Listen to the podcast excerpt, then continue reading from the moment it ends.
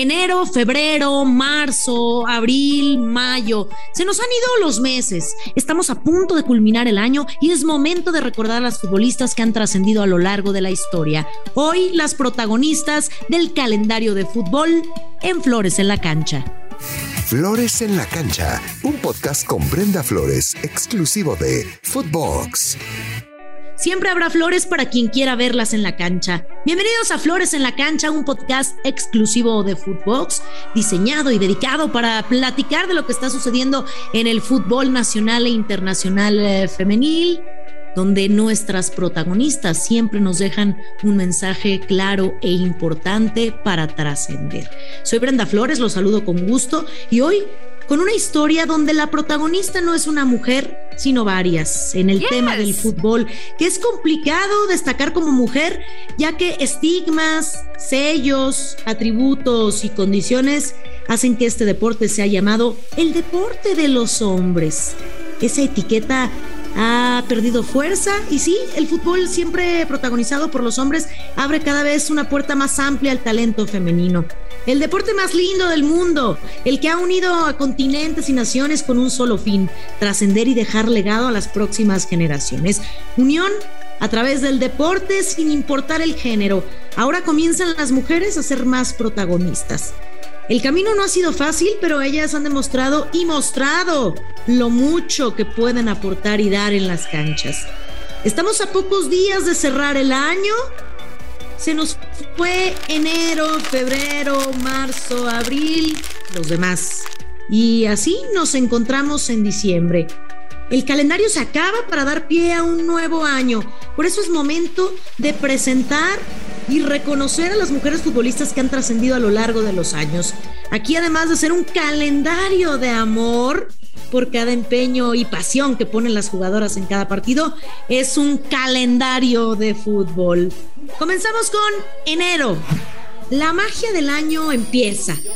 Marta Viera da Silva, es eso, magia. La brasileña ganó por cinco años consecutivos desde 2006 a 2010 el FIFA World Player ¿sí? Suma varios títulos en su palmarés, una UEFA Champions League, dos medallas de oro en Juegos Panamericanos y una Copa Libertadores. Febrero, mes del amor. Y eso siente Carolina Morache, l'amore per il calcio, el amor por el fútbol. La italiana nació un 5 de febrero de 1964, la mayor estrella del fútbol italiano. Debutó a los 14 años, jugó de delantera, capitana de la selección italiana durante una década, disputó la Copa del Mundo en 1991 y la Euro en los 80. Estuvo al mando de la selección italiana femenina como estratega entre el 2000 y 2005 y de la de Canadá en el 2009. Siempre se recordará como la primera mujer que entrenó a un equipo masculino en Italia marzo.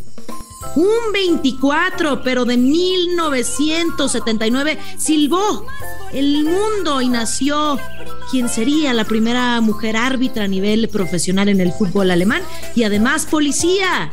Viviana Steinhaus.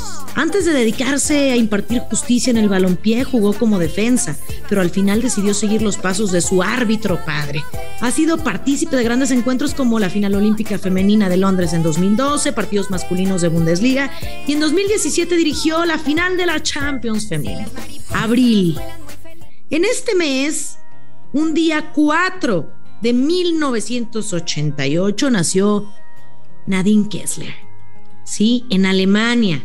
Ganadora del balón de oro que le arrebató a Marta Viera, capitana, determinante en los éxitos de su equipo Wolfsburgo, obteniendo la Liga de Campeonas, la Bundesliga.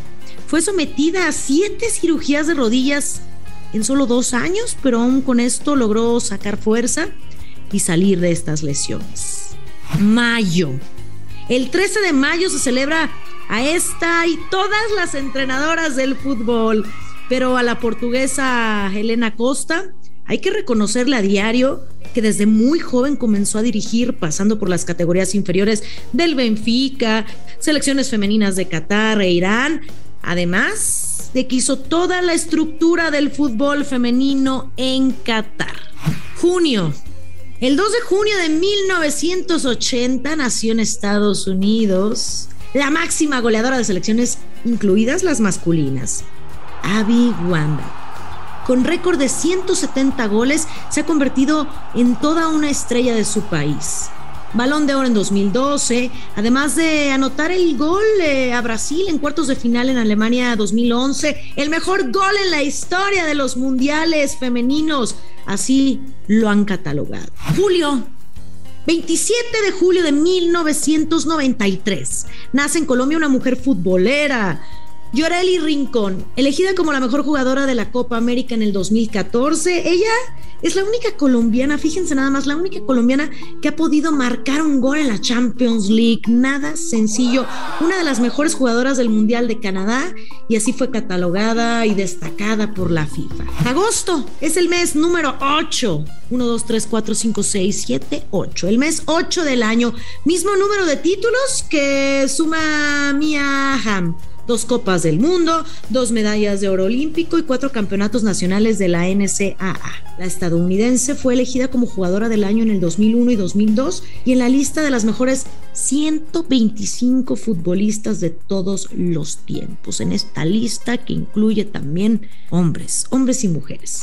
Septiembre el 6 de septiembre de 1978 nació una de las más grandes mediocampistas y jugadoras con más partidos en la historia del fútbol de su país. Hamari Sawa, la japonesa capitana y campeona del mundo en el 2011. Bota de oro a la máxima goleadora y balón de oro en dicho mundial. Aplausos para ella. Octubre, mes de la lucha contra el cáncer de mama. Y ustedes se preguntarán por qué Alex Morgan, la jugadora estadounidense, utiliza una cinta rosa en la cabeza. ¿La visualizan? Bueno, es justo como homenaje a Gloria Carrasco, su suegra, la madre de su esposo, quien ha padecido cáncer desde hace años. Una jugadora que siempre muestra su apoyo. Hizo su primera aparición en la selección de Estados Unidos en el Mundial Sub-20 del 2005 en Chile y gracias a este torneo se llevó el balón de bronce como tercera máxima goleadora y además el balón de plata como segunda mejor jugadora. Noviembre. Este es el mes 11, el mismo número de años, en el mismo número de años que consiguió más de 200 goles en 457 partidos con el Shanghai SBA son Wen, una de las mayores exponentes en China. Jugó cuatro Copas del Mundo y dos Juegos Olímpicos. En el Mundial de 1999 fue subcampeona y además se llevó la bota de oro y el balón de oro. Diciembre.